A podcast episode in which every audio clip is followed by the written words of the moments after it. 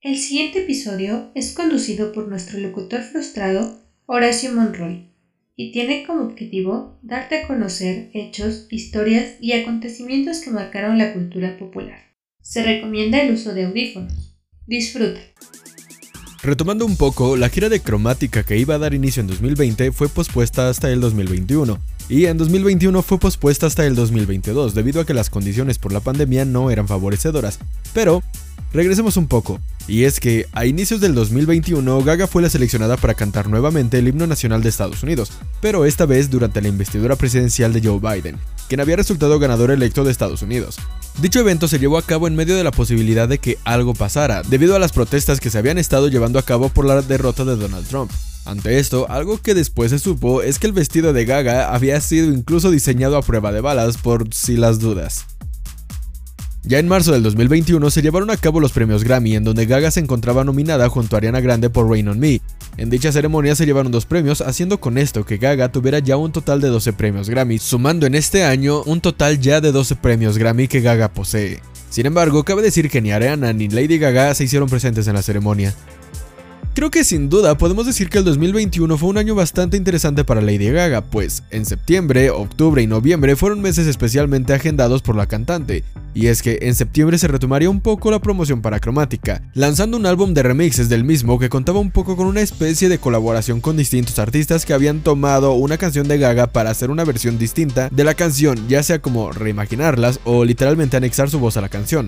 El disco llamó mucho la atención por el resultado y es que las versiones del álbum eran bastante distintas de las originales, o las participaciones eran quizá no lo esperado, o era simplemente algo a lo que el público de Gaga no estaba precisamente acostumbrado. Entre los temas más comentados se tuvo el remix de Rain on Me que estuvo a cargo de Arca, y el ser tan comentado fue debido a su mételo, sácalo. Lo digo literal. Esto causó opiniones divididas, mientras que las canciones más aclamadas fueron Free Woman con Rina Sawayama, Fun Tonight con Pablo Vitar, Enigma cuyo remix estuvo a cargo de Dos,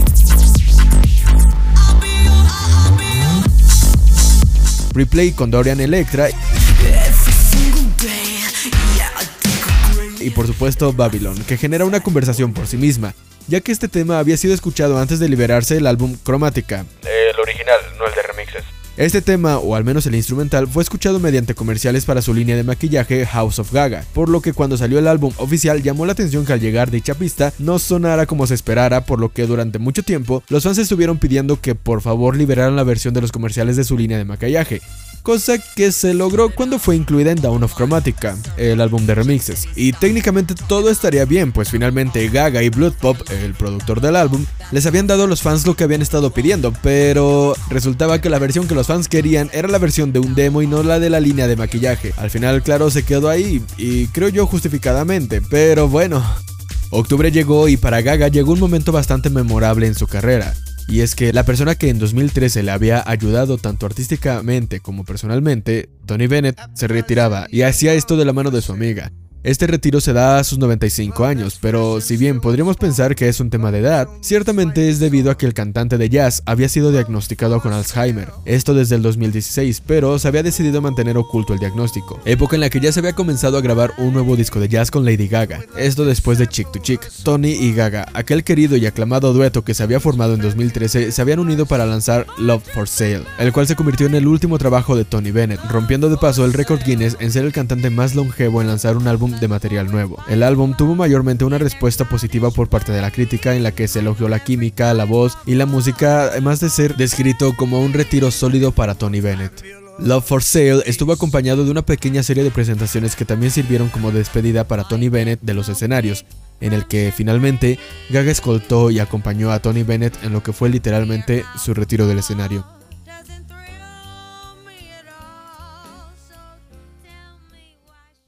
Y bueno, ya acercándonos más al presente, en noviembre del 2021 se estrenó House of Gucci, película en la que Gaga se convirtió en protagonista por segunda vez para el cine. La película narraba la historia de la casa de modas Gucci. Gaga interpretó a Patrizia Raggiani, que fue condenada por orquestar el asesinato de su marido Maurizio Gucci, el cual fue interpretado por Adam Driver. El filme fue dirigido por Ridley Scott y para esto se dice que Gaga permaneció en personaje durante 18 meses, para 9 de esos meses hablar con acento italiano con el fin de dominarlo. También se ha comentado que Gaga al haber utilizado utilizado el enfoque de actuación de método, vio afectado su bienestar mental, teniendo que verse acompañada por expertos de la salud mental. La película en sí generó críticas mixtas y un tanto en contra, aunque ciertamente la mayoría de la crítica especializada alabó la actuación de Gaga y la llegaron a calificar como perfecta. Y aunque su actuación la ha llevado a estar nominada en muchas de las premiaciones más importantes llevándola de vuelta a los BAFTA o consiguiendo su quinta nominación a los Globo de Oro, siendo esta su segunda nominación al Globo de Oro como la mejor actriz en una categoría de drama, lastimosamente entre la sorpresa de muchos críticos y gran parte del público, no consiguió una nominación a los premios Oscar. Sin embargo, si de algo podemos estar seguros, es que queda Lady Gaga para bastante rato, así como también podemos estar seguros de que Gaga es una artista a la que le gusta trabajar y luchar por lo que quiere. Y si bien House of Gucci no se pudo convertir en su Oscar como actriz, podemos prácticamente asegurar que House of Gucci no será su último intento y que Chromatica no será su último álbum.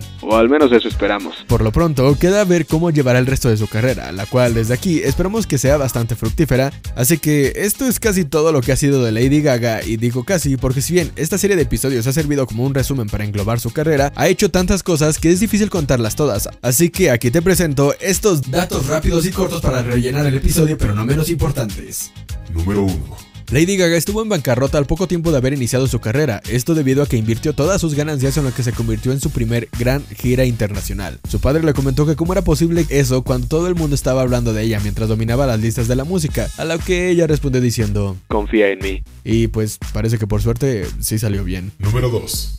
En 2012, Gaga lanzó su primer fragancia hecha de Bellat, Belladona, Veladona, Belladona, no sé qué. Ya cabrón, hable bien. Orquídea de tigre, incienso, albaricoque y azafrán. Aunque en esos años el misterio que generaba Gaga llevó al rumor de que dicha fragancia contenía sangre y semen. El perfume llamó la atención debido a ser un líquido completamente negro que se volvía transparente a salir del envase.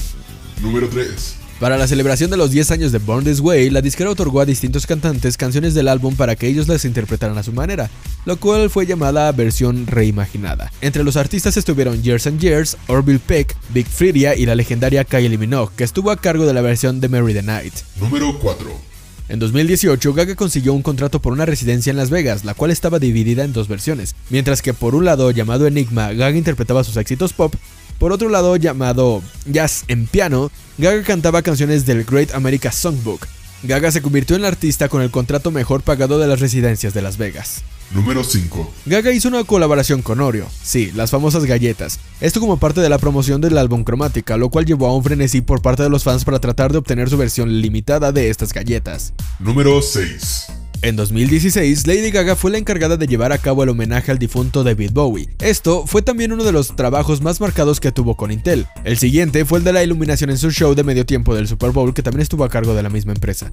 Número 7. Lady Gaga confesó que el último día de rodaje de la película House of Gucci fue perseguida por un enjambre de moscas, las cuales cree que fueron enviadas por la verdadera Patricia por medio de embrujos. Esto en parte porque se sabe que la verdadera Patricia no estaba contenta con que Gaga no la hubiese contactado para conocer su versión de la historia. Número 8. Previamente a lanzarse oficialmente como Lady Gaga, trabajó como compositora para artistas de la talla de Britney Spears, las Pussycat Dolls o Fergie. Número 9.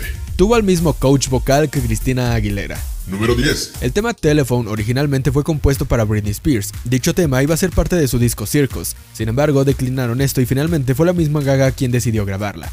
Número 11. Lady Gaga tiene ascendencia italiana, de ahí su apellido Germanota, y es algo de lo que Gaga está orgullosa. Número 12. Durante su segundo álbum, Gaga comenzó a utilizar la palabra monstruo como una relación a sus miedos, de aquí vino el nombre de sus fans los Little Monsters, y asimismo ella fue llamada la Madre Monstruo. Número 13. El nombre de Lady Gaga le fue puesto debido a que cuando llegaba al estudio comenzaba a cantar Radio Gaga de la banda Queen, de la cual es muy fan. En fin, este es el final de un episodio dedicado a Lady Gaga, una cantante tan talentosa como inteligente que ha sabido estar en el ojo público, una cantante que inició su carrera pese a la poca fe que le llegaron a tener tanto antes como después de iniciar su carrera y que ha demostrado que los sueños se cumplen no solo soñándolos, sino también con un arduo trabajo detrás. El resto de la historia nos la contará ella. Y por cierto, Respondiendo a la pregunta de la parte 3, cabe decir que la era cromática sí se reanudará, pues ya hay fechas oficiales para el inicio de la gira que se realizará en estadios. Se especula la posibilidad de que estrene música nueva para comenzar a promocionar la gira y también cabe la posibilidad de que vuelva a Latinoamérica después de casi 10 años, pero no nos hagamos tantas ilusiones hasta que sea ella misma quien anuncie algo oficialmente. Por si las dudas, hay que estar preparados. Yo soy Horacio Monroy y esto fue Pop y Chocolate.